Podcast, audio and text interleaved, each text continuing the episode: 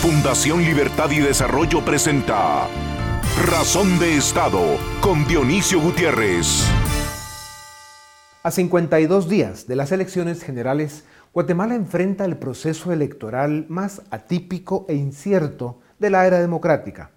Lejos de ver y sentir las elecciones como una oportunidad, la mayoría de ciudadanos lo enfrentan como una amenaza en la que las opciones que podrían ganar son cada una peor que la otra, y solo ofrecen seguir cayendo en el abismo de la mediocridad, la corrupción y la captura del Estado.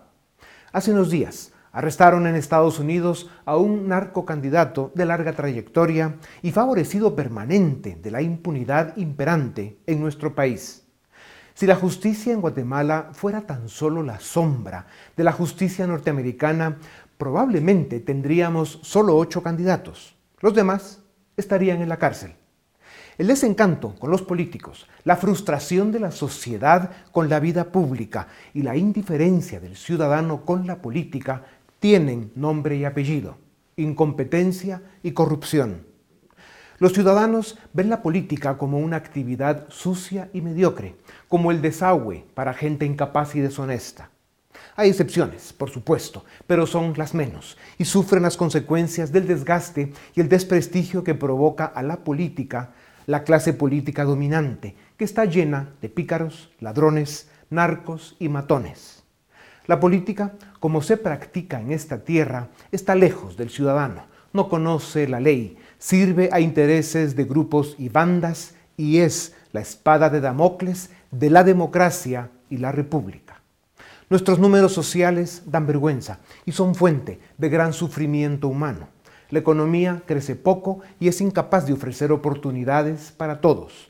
Y el Estado, lejos de ser fuente de soluciones, se convirtió en la presa de grupos criminales.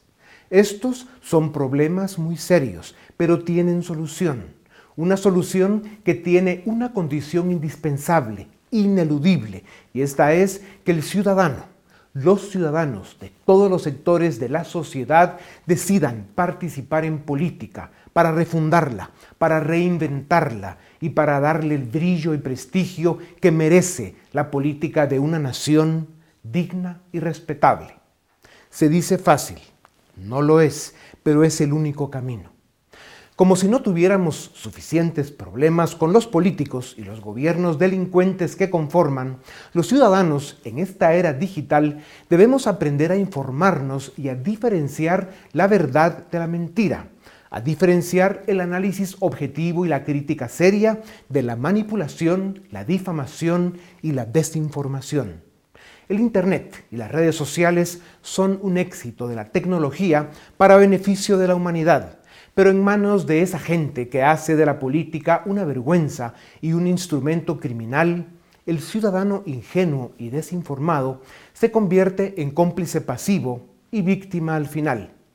La sobrevivencia y la fortaleza de la libertad, la democracia y el Estado de Derecho dependen de un ciudadano bien informado y presente en la vida política de su país. A continuación, el documental En Razón de Estado. El Internet es hoy una poderosa herramienta de comunicación que en pocos años pasó de los escritorios a la palma de nuestras manos. A lo largo del planeta, las redes sociales y otras herramientas digitales se han utilizado para unir familias, hacer negocios en puntos distintos del mundo, convocar a manifestaciones masivas, cuestionar a políticos corruptos e incluso derrocar dictaduras. El 55% de la población mundial está conectada de alguna manera a esa gran bóveda de información, siendo Europa y América del Norte las regiones del mundo con mayor conectividad, 85%. Por otro lado, en países como Guatemala, el 49% de la población tiene acceso a la red y el promedio centroamericano es 50%. Sin embargo, el Internet y las redes sociales también se han utilizado para hacer daño. Las noticias falsas y la propaganda digital que inundan los ambientes digitales han arruinado reputaciones y buenas ideas, destruyendo lo que encuentran a su paso. Por otro lado, el escaso control que existe sobre la información personal que se comparte en la red ha derribado nuestras nociones tradicionales de privacidad. El Internet, ese espacio de gran libertad, se convirtió también en un ambiente peligroso que puede envenenar a la opinión pública y contaminar aún más la política del mundo. Un caso muy sonado en tiempos recientes fue el de Cambridge Analytica, una empresa que fue acusada de utilizar datos de 50 millones de usuarios de Facebook para crear publicidad personalizada y noticias falsas para influir en las elecciones estadounidenses del año 2016. Problemas como estos han movido a muchos gobiernos a adoptar medidas de control digital, llegando incluso a la censura de contenido y la vigilancia de personas en ambientes digitales. Sin embargo, la medicina ha resultado peor que la enfermedad. La excusa de evitar las injusticias del mundo digital ha resultado perfecta para los autoritarios y abusivos que quieren silenciar a sus críticos y opositores, como lo han hecho por años con los medios de comunicación independientes. Guatemala no vive ajena a las polémicas de la era digital. En los últimos años, han proliferado los net centers, las cuentas falsas y los activistas, que muchas veces se escudan en el anonimato para difamar a personas públicas o particulares y difundir información falsa. Estas tácticas espurias han sido promovidas incluso desde el gobierno. En 2014, investigaciones periodísticas revelaban que el gobierno del Partido Patriota tenía una oficina completa dedicada al monitoreo de redes sociales, con personal contratado para atacar a críticos del gobierno en redes sociales. En 2019, estas prácticas están siendo promovidas también por algunos partidos políticos en un intento por manipular la opinión en las redes sociales y descalificar a sus adversarios para influenciar el voto de los ciudadanos. El mundo digital es una realidad del presente y solo promete sofisticarse y complicarse más en el futuro. Los seres humanos debemos aprender a informarnos y adaptarnos a las nuevas tecnologías informáticas. Debemos aprender a diferenciar la verdad de la mentira, la basura de lo limpio, la información de la desinformación y la objetividad de la difamación y debemos encontrar el mejor uso posible para las nuevas herramientas tecnológicas que prometen cambiar la vida de la especie humana. A continuación, una entrevista exclusiva en Razón de Estado. Bienvenidos a Razón de Estado. Hoy tenemos el privilegio de presentarles a un chapín de lujo. Es Luis Fonan. Nació en Guatemala tiene 39 años, em, estudió en la Universidad de Duke, en Carolina del Norte, que fue en matemáticas, ¿verdad?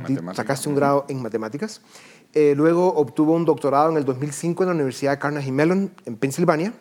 Es el creador de CAPTCHA y ReCAPTCHA. En Google en 2009 compró a Luis la tecnología de estos instrumentos. Luego, eh, como es un emprendedor natural, creó y fundó Duolingo una plataforma que permite aprender idiomas de forma gratuita. Actualmente tiene más de 300 millones de usuarios.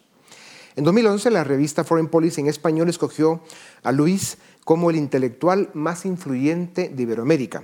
Prensa Libre lo eligió como personaje del año en 2011. El año pasado recibió el premio Lemelson de MIT, que es una de las mejores universidades del mundo, que galardona a los inventores que han mejorado significativamente la sociedad por sus invenciones. Luis, es un privilegio tenerte en Guatemala. Bienvenido a Razón de Estado. Gracias, es un honor estar aquí. Gracias, Luis. Mira, 39 eh, años, eh, tú podrías estar eh, en los países o en las ciudades más desarrolladas del mundo, empezando por Nueva York, que es donde pasas mucho tiempo. Y mm, luego, pues tu mundo es la tecnología, el, el, enfrentar y aprovechar la era exponencial en la que estamos viviendo y encontrar ahí todas las oportunidades y construir cosas que ayuden a la raza humana, que además ya lo has demostrado no solo que puedes, sino que lo haces bien. Em, ¿Qué te trae de regreso a Guatemala? bueno, eh, aquí nací, aquí crecí. En Guatemala me dio, tuve mucha suerte, me dio mucha oportunidad. Em, mi familia también está acá en Guatemala y, de alguna manera entre, entre, entre más eh, pasan los años, más me dan ganas de ayudar al país. Em, y también entre más viajo, viajo, he estado como en 50 países, me, me doy cuenta de, de la la diferencia entre las clases sociales de Guatemala es increíble. Es, mucho peor de lo que se mira. el, único lugar peor es, en África. Eh, pero en la mayoría de otros países la, diferencia no es tan grande como es acá. Y eso es algo que me gustaría ayudar. La desigualdad. Sí. Luis, está ya en la lista de los 100 empresarios más importantes de América Latina eh, y probablemente mucho más cerca de números de dos dígitos bajos. Eso no lo logra cualquiera. ¿Tú dirías que eres un testimonio de eso que llaman el sueño americano? Es posible. En, eh, Estados Unidos a mí me ha dado también. No solo Guatemala me dio mucho, Estados Unidos me ha, me ha, me ha ayudado mucho. Haber estado en Estados Unidos es, es, porque logré. Eh, la razón por la que logré mucho de lo que logré fue por haber estado allá.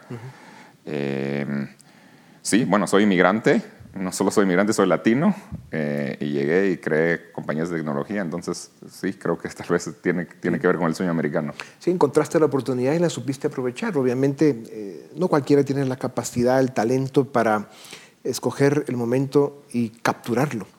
Aquí lo que tenemos es un estado capturado, pero ya vamos a hablar de eso. Eh, Luis, hace unas semanas, creo que fue un tweet o algún mensaje tuyo, dijiste algo que nos encantó a millones de guatemaltecos y es que le ofrecías al gobierno 100, 100 millones de dólares para que se fuera, para que dejara de hacer todo el daño que está haciendo y que dejara de seguir hundiendo al país. ¿Era en serio? Era broma. Eh, porque no creo que lo vayan a tomar, creo que no, eh, comprar a todo el gobierno para que se vayan creo que sería más caro que eso. Y era, broma, también esto no es, no es algo ético que se pueda hacer. Realmente el gobierno está elegido... Eh, eh, democráticamente, no, sería malo comprarlo, pero, pero realmente era, era, lo dije para expresar mi frustración, que, digo, bueno, si, si tantas personas en gobierno están ahí solo para hacerse ricos, nos saldría hasta barato pagarles para que se fueran y que nos dejen de estar eh, arruinando el país. Sí. Así es. Luis, alguien con tu trayectoria, eh, tu capacidad intelectual y el éxito que has tenido en, el imperio, en el país más importante del planeta, pues eh, te permitirían el no tener que estar viendo los problemas de un país tan del casi cuarto mundo como Guatemala, lamentablemente. La tragedia de Guatemala es subdesarrollo político. Tenemos unas élites muy subdesarrolladas también, abstraídas de la realidad, eh, participan en forma superficial, algunos con buenas intenciones, hay que reconocerlo, pero no tienen idea realmente de la dimensión del problema que tiene Guatemala. Tú ya mencionaste uno que es la desigualdad y los niveles de pobreza. Em, la falta de crecimiento económico, en fin, el subdesarrollo general. Y eso, em, digamos, nos pone a quienes querramos ayudar, como es tu caso, en, una posición de oportunidad, porque la hay, pero sobre todo de mucha responsabilidad. Y debo decir que antes de que empezáramos esta grabación, yo te pregunté cuál es tu objetivo y, realmente lo que interpreté de tu respuesta es que estás en una fase de exploración.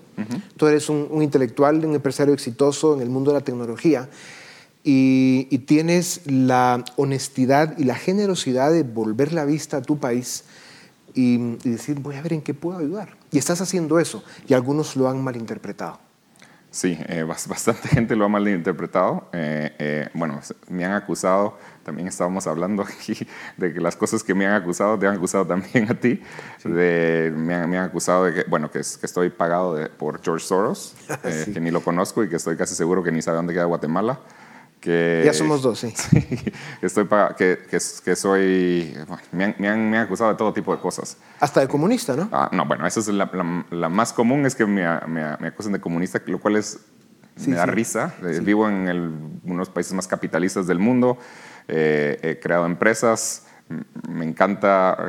Me encanta me encanta eh, poder ser dueño de mis cosas, no, no como en el comunismo, que nadie es dueño de nada. sí, me acusan de todo esto. Pero, pero yo creo que es una minoría de las personas. Yo creo que la mayoría de gente em, eh, se da cuenta de que las cosas que digo tienen sentido.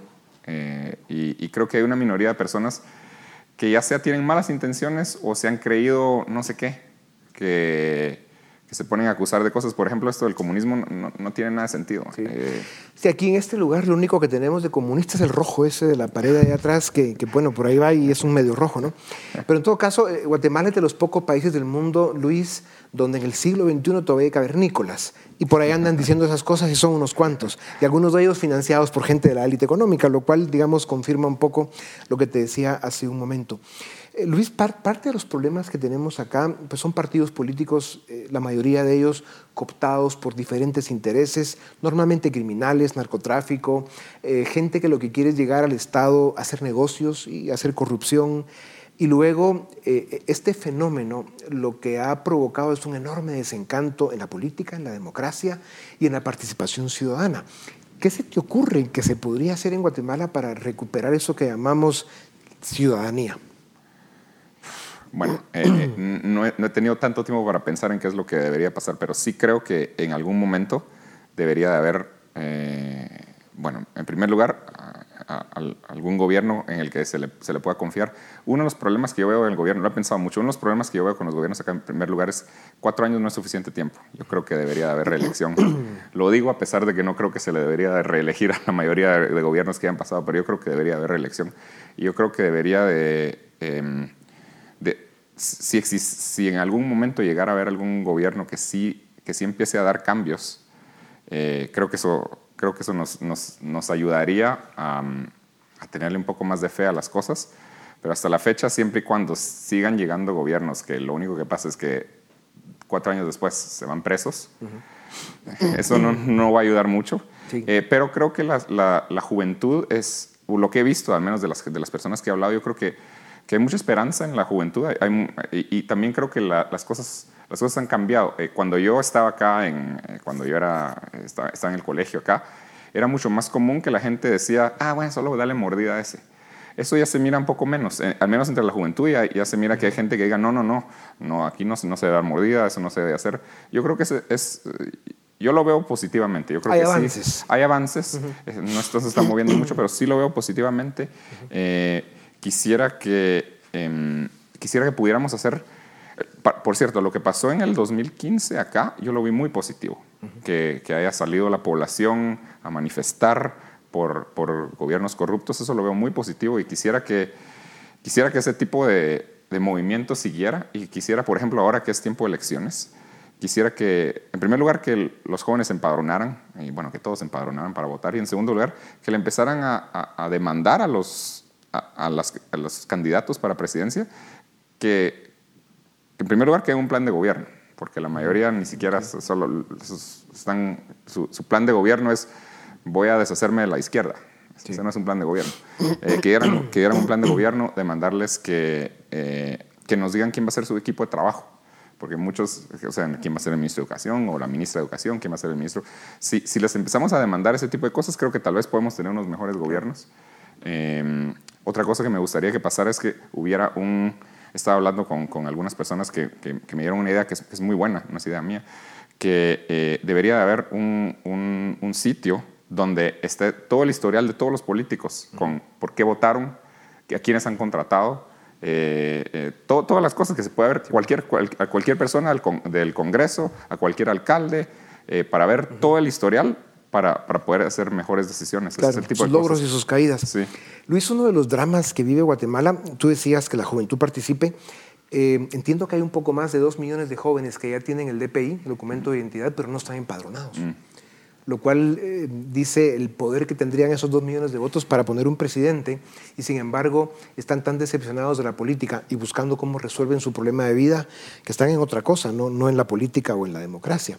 Pero uno de los dramas que te decía que vive Guatemala es que eh, vivimos una crisis de confianza. Aquí eh, uno de los efectos de la tecnología, las redes sociales, pues ha sido la capacidad que tienen algunos bandidos para eh, desinformar, provocar el tema de los prejuicios, la descalificación.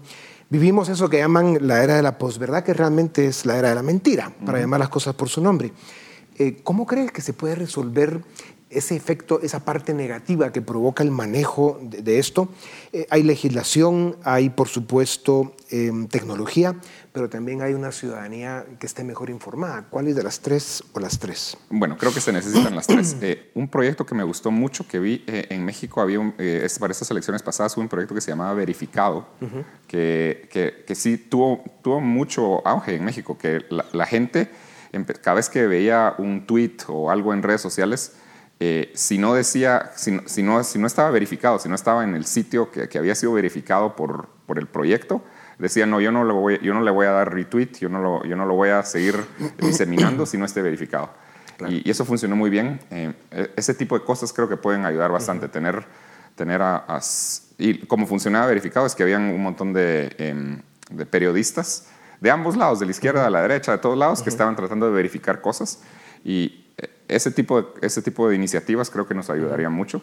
Eh, también, también tener una población un poco más, bueno, no solo la población, eh, eh, tener, tener una población un poco más educada creo que ayude. Pues. La educación, porque hay muchas cosas, muchas mentiras que se diseminan que no tienen ningún sentido. Así es. Que, que, si solo se pusieran a pensar por dos minutos, dijeran esto absolutamente no tiene ningún sentido. Claro, una población más educada y mejor informada. Mejor informada. Que se preocupe más en tener un pensamiento crítico. Luis, eh, eh, uno de los fenómenos que provoca esta situación es que en general la población le cree más a los mensajes anónimos que recibe en todos sus instrumentos tecnológicos que a gobiernos, políticos, élites, incluso la prensa. Hasta el Vaticano sufre una crisis de confianza muy grande. Em, la tecnología, háblanos un poco de eso, cómo podría resolver el tema este, no solo con elementos de verificación, sino eh, de identidad también. O sea, alguien que esté tuiteando o dando un mensaje que tenga que identificarse un poco más agudamente. Sí, bueno, y ese es un problema muy particular de Twitter. Twitter sí realmente eh, deja que haya cuentas anónimas y todo eso. Creo que Facebook es un poco mejor, que sí, realmente las cuentas en Facebook son un poco menos anónimas. Pero yo creo que como como ciudadanos o como usuarios de las redes sociales, nosotros no le deberíamos de creer a, ninguna cuenta donde el nombre es obviamente falso, la foto es obviamente falsa, no deberíamos de creerle nada de lo que dicen, eso es lo que creo yo. Eh, pero las, redes sociales en sí creo que deberían de hacer algo. Desafortunadamente, por ejemplo, el, fundador de, Twitter, el fundador y CEO de Twitter, eh, él realmente opina que eh, las cuentas anónimas son buenas. Eh, eso es desafortunado. Yo creo que es desafortunado. Porque, Hasta que hay una legislación que le diga lo contrario, ¿verdad? Que por ahí tal vez lo resuelve. Pero no sé si, no sé si va a pasar en algún momento. Y, y, siempre usan la misma, eh, la misma excusa, que bueno, tal vez hay eh, en algunos países o en algunos lados, decir la verdad tiene consecuencias negativas con el gobierno, etc. Entonces, por eso es que el anonimato eh, claro. deja de decir la verdad, pero el problema es que tiene cosas muy malas también. Bueno, tú ya lo sufriste, ¿no? Por decir algunas verdades, eh, te brincaron los cavernícolas y por supuesto el gobierno ya hizo comentarios también, pero bueno, bienvenido. Gracias, gracias. Luis, la educación eh, en Guatemala es otro de los grandes dramas que vivimos. más de un millón de niños no van a la escuela y la mayoría de los que van van a escuelas medio destruidas eh, los maestros con muchas limitaciones y luego el modelo mismo educativo es muy limitado y precario. Mm. Eh, ¿Tú visualizas algo que en los próximos años puede haber algún instrumento que sea más accesible para los padres, para que empiecen a educar a sus hijos desde muy niños a través de la tecnología? Sí, yo creo que eso, eso es en, lo que algo, en, algo en lo que sí podemos hacer bastante. En, eso es en lo que estado trabajando con Duolingo, en tratar de, de dar educación gratis eh, por ahora solo lo estamos haciendo con idiomas, pero yo creo que podemos hacerlo con otro tipo de, con otro tipo de cosas. Estamos desarrollando una aplicación para enseñar a leer y escribir, eh, no idiomas, sino alfabetismo, para enseñar a leer y escribir. Creo que, creo que va a ser muy exitosa y que bueno, lo único que necesita el niño es acceso a, a un teléfono Android. Claro. Em, entiendo que no todos lo tienen, pero creo que sí hay bastantes personas que tienen acceso a un teléfono Android. Creo que podemos hacer eso y también creo que hay bastantes cambios que se pueden hacer. Eh, en varios países en Latinoamérica creo que hay, hay muy buenos programas. Eh, en Uruguay está este el Plan Ceibal, que es muy bueno. Creo que, sí. creo que sí podemos copiar cosas que se han hecho en otros lados de, Latinoamérica. Can Institute de, Salcan, yo le conocí en Silicon Valley hace un tiempo. Me parece un modelo de, muy bueno. para educación muy interesante. Muy bueno. Yo creo que es algo, yo creo que la educación es algo que sí podemos mejorar bastante en Guatemala no de inmediato, pero tal vez en los próximos 10 años, creo que es algo que podemos hacer. Eh, otra cosa, hoy, hoy en la mañana fui a ver el, eh, la escuela Los Patojos. Eh, muy bueno, muy bueno el, modelo. Eh, se miran todos los niños muy contentos. He ido a escuelas públicas y fui a la escuela Los Patojos. Es una diferencia increíble. Estaban todos muy contentos, estaban, es una educación muy digna, les dan de comer y cuesta 400 dólares por niño por año. Claro. Lo cual es buen, Imagínate que en los últimos 20 años la población de Guatemala más o menos se duplicó y tenemos poco más de 20 años de sufrir el drama de la desnutrición. Esto quiere decir que hoy en día la mitad de la población vive con el impacto que le provocó el haber tenido un problema de desnutrición crónica en su niñez y eso pues les provoca una deficiencia, un, retraso que le hace daño a su capacidad de desarrollo. Sí, es, eh, por, eso, por eso es que me gusta mucho lo que están haciendo los del patojismo, que les dan de comer pues. de comer a los niños. Y me están contando que en diciembre no van al colegio los niños porque están de vacaciones y pierden peso. Ya. En todo, en todo, diciembre y de ahí cuando regresan vuelven a ganar peso a, la, hora de regresar a la escuela esta. Pues yo lamento muchísimo que tengas 39 años, porque si ya hubieras estado en los 40, muchos te habríamos empujado para que consideraras el, el correr y ganar las elecciones este año, porque la oferta es muy pobre. ¿La has visto? Sí, la he visto. Eh, eh, eh, no solo la oferta es pobre, sino también, aunque la oferta se mire buena, lo que ha pasado en todo, con todos los gobiernos anteriores es que tal vez se miren buenos, pero de ahí, el, problema que yo tengo es que no sé, no sé en quién confiar. dado, el historial de todos los gobiernos anteriores, sí. hasta gobiernos que se, que se, que, cuya, cuya campaña política es que no son ni corruptos ni ladrones, resultan siendo corruptos. ¿Y ladrones? Sí, sí. No, hay algunos candidatos, los menos, yo diría los muy menos, que podríamos considerarlos gente honorable, que tiene buenas intenciones, pero claro, sus proyectos son muy pequeños, limitados. No hay un proyecto de desarrollo, digamos, que lo hayan elaborado, ni, mucho menos un equipo que les ayude a gobernar si ganaran. Es un gran problema. El equipo es un gran problema y es algo que yo he pensado bastante en que cómo hacer cómo hacer para que haya un buen equipo y cómo hacer para que no haya corrupción en el gobierno. Y una idea que se me ocurrió es tener, yo no sé si esto siquiera es legal, tener a todo un gabinete de personas que ni son de Guatemala. es totalmente legal. Incluso sería deseable. ¿Sí? Luis, la, formación, cuando tú, y lo has dicho ya dos veces, eh, el tema del equipo, el tener gente preparada para que ayude a gobernar, eh, veo que estás muy consciente de la importancia que tiene la formación para que quien vaya a ocupar un puesto de responsabilidad y más si se trata de decidir sobre la vida de los demás, que esté preparado, porque es una gran responsabilidad. Sí. Sí, eso es algo que, eso es algo que no he visto en los candidatos, bueno, no solo en los candidatos, sino en muchas personas que están en el gobierno. Eh, eh, es algo que, eh, por ejemplo, en Duolingo estaba, estábamos hablando en Duolingo que em, todo mi equipo ejecutivo, las personas que están en mi equipo ejecutivo son personas que han tenido 20 años de experiencia en, en tecnología, tienen grados de Harvard o de MIT y todo. Entonces, es lo que estábamos diciendo es mi equipo ejecutivo seguramente tiene muchísimo más experiencia y están mucho más capaces para su trabajo que lo que han sido, por ejemplo, los gabinetes de los gobiernos de Guatemala. Eso no es 100%, ahí creo que han habido muy buenos ministros de algunas cosas, pero en general, el hecho de que una compañía que ni siquiera es tan grande eh, pueda tener un equipo ejecutivo eh, mucho más calificado de lo que usualmente tengamos acá, no, no pinta bien sin duda alguna. Luis, em, quiero repetirlo con otras palabras. Eh, los guatemaltecos deben interpretarte en la forma correcta.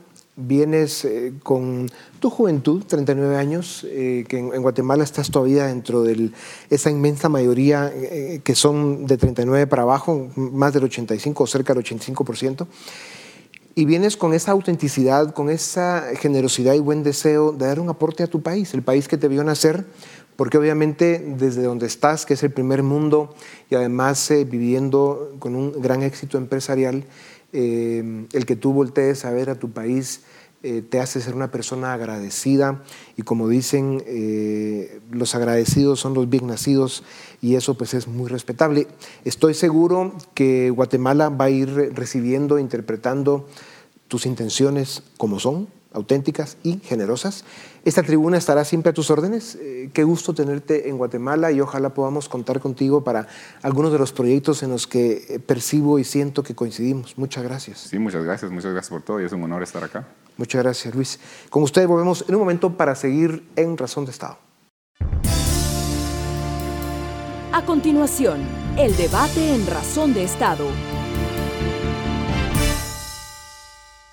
Iniciamos el debate en razón de Estado. Hoy vamos a discutir sobre dos hechos sumamente trascendentales. Uno, el arresto de Mario Estrada en Estados Unidos y dos, sobre la orden de arresto en contra del candidato Roberto Arzú. Para ello tenemos a tres analistas.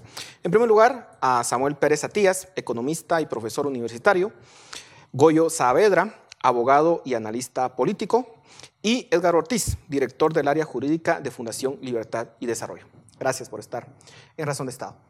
Em, empecemos con el caso de Mario Estrada. ¿Cómo interpretar lo que sucedió con la orden de captura, o con, mejor dicho, con la captura, con el arresto? ¿Qué nos dice nuestro sistema político? Edgar, empezamos contigo. Bueno, nos dice, nos dice muchas cosas. Nos habla de una elección de la discordia en la cual prácticamente los primeros cinco candidatos de la punta tienen algún tipo de problema. Sandra Torres con sus problemas de acusación de financiamiento electoral ilícito, una Suri Ríos con prohibición, una Tel Maldana que está en El Salvador a la espera de su suerte y Mario Estrada que ya rompe las dimensiones y se involucra en un caso de conspiración para el tráfico de drogas, lo cual ya eh, entra a otro nivel.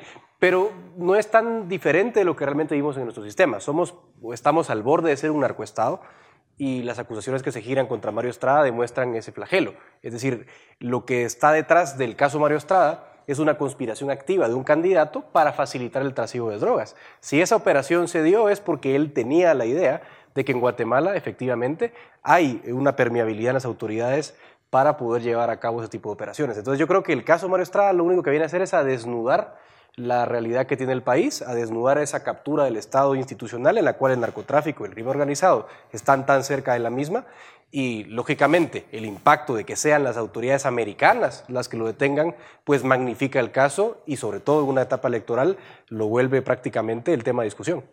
Y más allá del caso propio de Mario Estrada, tiene un efecto eh, por el involucramiento del presidente Jimmy Morales en una reunión pocos días antes de que se ejecutara esta orden de arresto. ¿Es correcto cómo interpretar esa relación y no solamente esta visita que le hace el presidente Jimmy Morales a Mario Estrada, sino además el antecedente de haber utilizado un helicóptero que al parecer pues era también propiedad de Mario Estrada hace más de un año? Como, como yo lo leo, ¿verdad? Como se está eh, viendo esta coyuntura es que el presidente está evidenciando que estamos regresando a los tiempos antes de 2015. ¿verdad? Yo pondría el 2015 como un parteaguas, eh, no necesariamente en el haber salido a las calles, sino que en los casos de alto impacto de la CICIG, que empezaron a, a evidenciar esa captura del Estado que se estaba hablando hace un ratito, ¿verdad? Eh, nosotros antes del 2015, lo que hacíamos cuando escuchábamos un cinismo de una vicepresidenta diciéndonos que la mojarra aquí o que el tiempo allá y el tiempo aquí son diferentes, no hacíamos más que agachar la cabeza y decir amén, porque no encontrábamos por dónde agarrar para decir esto está malo en Guatemala y esto tiene que cambiar. Llega sigue, hay casos de alto impacto, llega un ministerio público bastante envalentonado, con bastante fuerza, y entonces cambia toda la conversación pública pero asimismo se, se, se, sienten vulneradas estas fuerzas oscuras, que lo que hacen es expulsar a la CICIG con mucho éxito. Entonces se vuelve otra vez a blindar esa estructura de poder paralelo. Y entonces estamos regresando a ese tiempo en el que todos estamos agachando la cabeza y diciendo amén, porque el otro sale diciendo que fue a visitar a su amigo Mario Estrada a comer un caldo de gallina o qué sé yo, con el mismo cinismo de hace más de cinco años, ¿verdad? Entonces yo creo que lo que estamos evidenciando es que este Estado no ha salido de esa maraña y de ese entramamiento de corrupción que solos no estamos siendo capaces de abordar ni de, ni de combatir y, lo que estamos haciendo es esperando ver, las noticias de los juzgados de Miami. Estamos más pendientes de lo que está pasando en Miami del, sistema de justicia aquí en Guatemala. El Ministerio Público ha anunciado que iniciará una investigación precisamente por la visita que hace eh, el presidente y también por el tema del uso del helicóptero, como repito, hace más de un año. ¿Puede haber alguna implicancia legal para el presidente por ese relacionamiento entre él y Mario Estrada? Sí, yo creo que tenemos que esperar, sobre todo eh, teniendo en cuenta que eh, las imputaciones surgen por una investigación eh, aparentemente con operativos encubiertos de parte de autoridades estadounidenses y es ahí donde se está llevando el caso. creo poco probable que pueda haber sustento fuerte en una vinculación de ese caso con operativos nacionales propios, porque la investigación, los hechos ya ocurrieron y la investigación no inició en, ese, en ese parámetro de tiempo, aunque aunque sí podría haber cuestiones relacionadas que podrían llevar a la comisión de hechos delictivos. Eso no, no lo descarto. Y no lo descarto porque lo que estamos viviendo también es una muestra más eh, de que hay una institucionalidad completamente eh, caída, ¿verdad? Eh, en trapos de cucaracha prácticamente. Y, y, hemos visto que de 2015 aquí lo que hay es una resignificación de lo que es el crimen organizado. Lo que habíamos identificado en narcotráfico, en trata de personas, en otros momentos, en otras etapas, eh, como hombres duros, armados, eh, que trasiegan droga y además eh, trafican o blanquean dinero, hoy lo hemos esparcido por prácticamente todo el espectro de poder en este país, con vinculaciones muy profundas de la representación política en distintos niveles. Y no es hoy, en este caso de 2019, sino ya lo habíamos visto con otros políticos en otros momentos. Solo hoy lo que vemos es una, una, cuestión prácticamente generalizada y eso es preocupante, ¿verdad? Eh, lo que podría ser un cambiar de página en el proceso electoral, lo que está demostrando es que es una agudización de esta institucionalidad que necesita eh, una vía distinta, un pacto distinto político, social y de élites eh, a salir a, sacar adelante a este país y eso no va a ocurrir en las elecciones. Puede ser que las elecciones aceleren ese proceso, pero va a tener que implicar a distintos espacios de la sociedad. ¿Qué repercusiones puede tener a futuro este caso? Porque precisamente el hijo de Mario Estrada anuncia que es posible que eh, diga alguna información, y lo dice casi literalmente, que pueda asustar a muchas personas. De hecho, se habla de una posible conferencia de prensa en donde levanta las expectativas. ¿Podría esto ampliarse, involucrar a más candidatos? ¿Hasta dónde puede llegar?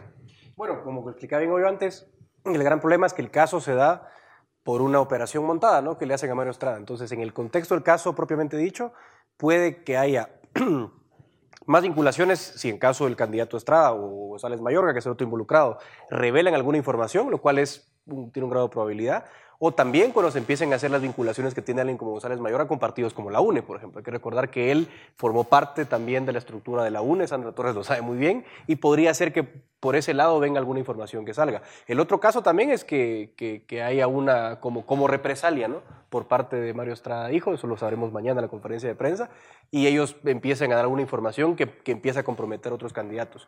Pero fuera de eso creo que no hay mucho más, tomando en cuenta que el caso está muy ceñido a una operación concreta que se le planteó María Estrada en Estados Unidos y que prácticamente lo vincula a él y a González Mayorga eh, a través de una conspiración para traficar drogas. Entonces, por ese caso en concreto no veo. Ahora, lo que sí hay que tener muy claro es que estoy seguro que los ojos del gobierno de Estados Unidos han puesto otra vez su vista hacia Guatemala cuando se dan cuenta que, la narcopolítica está aquí. Y eso creo que sí va a tener una repercusión importante respecto a la política que tenía Estados Unidos para con nosotros. Parece que estaban un poco distraídos y perdidos en, la gravedad de la situación de Guatemala y este caso creo que los ha vuelto a poner en contexto. La mm, ausencia de visita, de la visita, mejor dicho, que hace un alto funcionario del Departamento de Estado Guatemala cuando visita El Salvador, Honduras, pero decide no visitar al presidente como al parecer estaba planificado. ¿Qué mensaje le envía eh, Estados Unidos a Guatemala? Samuel. Eh, bueno, yo pienso que en realidad lo que está diciendo, ¿verdad? Sin, palabras, es yo no estoy involucrándome con un presidente que puede estar en algún momento ensuciado o sucio, ¿verdad? Eh, cuando está todo este, este, este relajo, llamémoslo así, de, coyuntural, en el cual el presidente se puede ver vinculado a, las, a la situación con el, con el candidato Estrada. Eh, yo creo que es un poquito el mensaje, ¿verdad? Es, es bastante evidente el no querer eh, eh, reconocer, ¿verdad? Esa, esa, esa, oficialidad que el presidente debiera de, de manifestar en una reunión de, de Estado. ¿Puede tener efectos a más largo plazo en la relación con Estados Unidos o no? La relación con Estados Unidos es una relación natural de países eh, y de sociedades hermanas, eh, sobre todo cercanas. Entonces no creo que vaya a haber una repercusión directa del Estado de Guatemala con Estados Unidos. Ahora, con la administración de Jim Morales, que más bien va de salida y que está mostrando este tipo de, de, rasgos y de juntas, que no, no, no, no, es la primera vez. O sea, recordemos que hay muchos funcionarios y algunos que de hecho están contendiendo por cargos públicos vinculados a este gobierno y cercanos al presidente que están implicados en casos eh, en el ámbito nacional. Entonces, creo que eso sí podría ah, tender a enfriar las relaciones que, Estados Unidos y el Departamento de Estado quiera tener con esta administración y, con sus cuerpos diplomáticos. Hablemos eh, del caso de Roberto Arzú. Hoy sale la noticia que eh, hay una orden de captura o de arresto, mejor dicho, en Estados Unidos.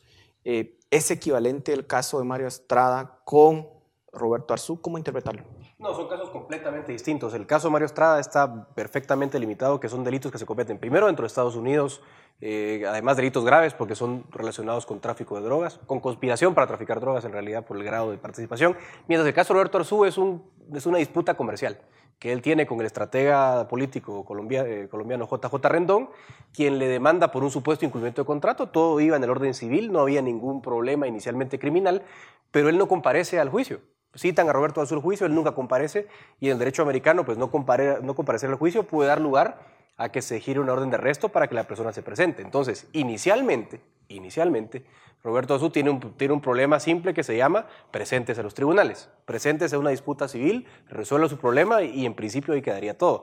Eh, a no ser que eso escale de gravedad, ahí debería quedar el asunto. Hay que, lo que sí va a repercutir, lógicamente, es en la imagen del candidato, porque en lo que se determina en qué consiste la orden de arresto, pues va a generar mucha confusión. Pero en el plano legal eh, no se equipara ni cerca lo que puede pasar con Roberto Arzú y lo que está pasando con Mario Estrada. Ahora, ¿cómo interpretar que Roberto Arzú no se presente a los tribunales que le estaban citando cuando le provoca un daño en la imagen eh, tan grande? Eh, lo natural, si es que no es un caso grave, es que se hubiera presentado y hubiera tratado de arreglar pues un problema civil, como lo dice Edgar. Oye. Sí, yo creo que eso lo va a tener que aclarar él como diputado, eh, como candidato, perdón. Eh, lo, cuestionable es que una persona que llama al cumplimiento de la ley incumpla su palabra y, contratos civiles, pero sí hay que tener una distinción de que estamos hablando de una relación civil frente a una, una cuestión criminal, que es, es, algo completamente distinto. Y hay que tener en cuenta que eh, si es candidato a la presidencia, entendemos que él tiene su domicilio en, la República de Guatemala y la demanda está siendo en, en otro estado. Eh, fuera del, país y eso podría ser una, una vinculación o una, una, cuestión de por qué no estaba presente en el fuero judicial eh, que lo estaba requiriendo para, para, su presencia. Es un tema que, que, tendrá que resolver. Lo que es cuestionable es que cuál es la idoneidad de una persona que está implicada eh, en problemas legales de este tipo y de incumplimientos a la comparecencia en juicios de este tipo fuera del país que está apostando por la más alta magistratura de nuestro país, ¿verdad? Ese, es un poco el, el Samuel, ¿cómo entender el caso de, de, Roberto Arzú. Sí, yo creo que Digamos, si tendrá un efecto en su imagen o no. Mire, lo, lo, que tenemos que entender es que Roberto Arzú no es Álvaro Arzú, ¿verdad? Y eso es importante, ¿verdad? Roberto Arzú sí es una figura más vulnerable que lo que era Álvaro Arzú.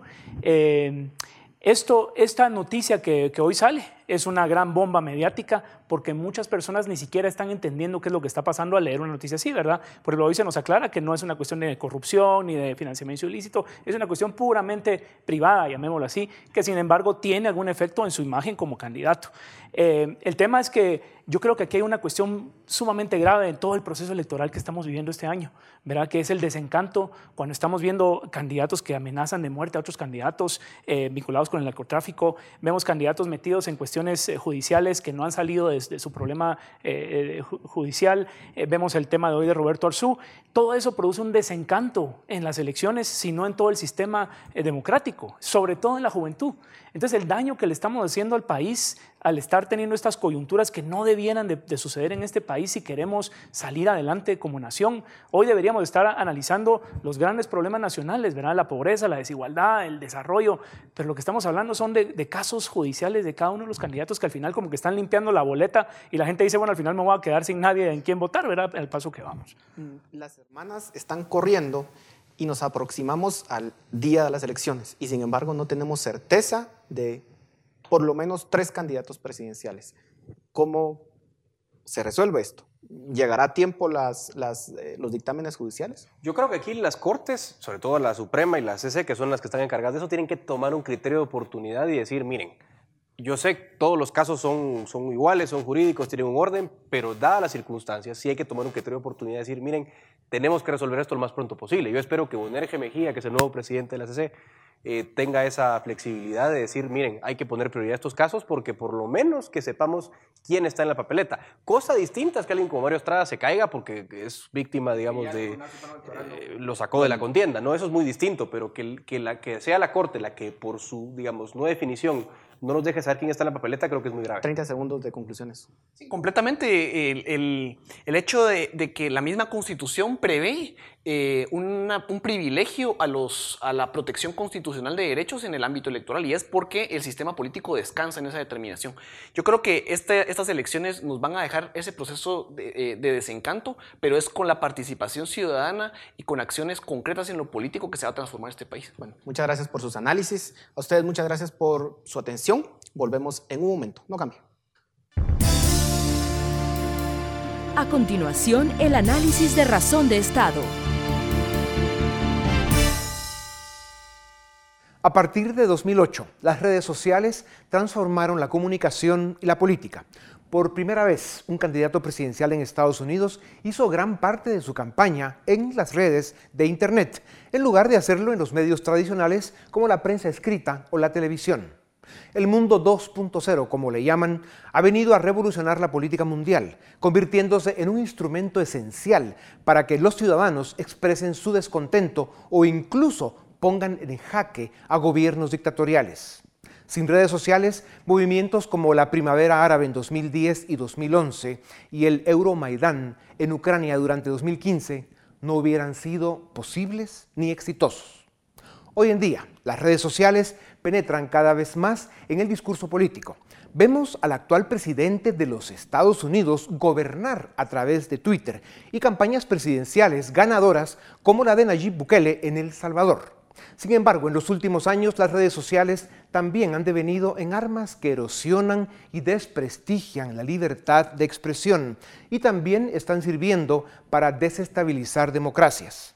Nos encontramos en la era de la posverdad, los net centers, los bots, los fake news, la infoxicación, el deepfake y trabalenguas similares que tienen como único propósito distorsionar la verdad e institucionalizar la mentira. Estudios dan cuenta que alrededor del 67% de los norteamericanos no distinguen una noticia falsa de una verdadera.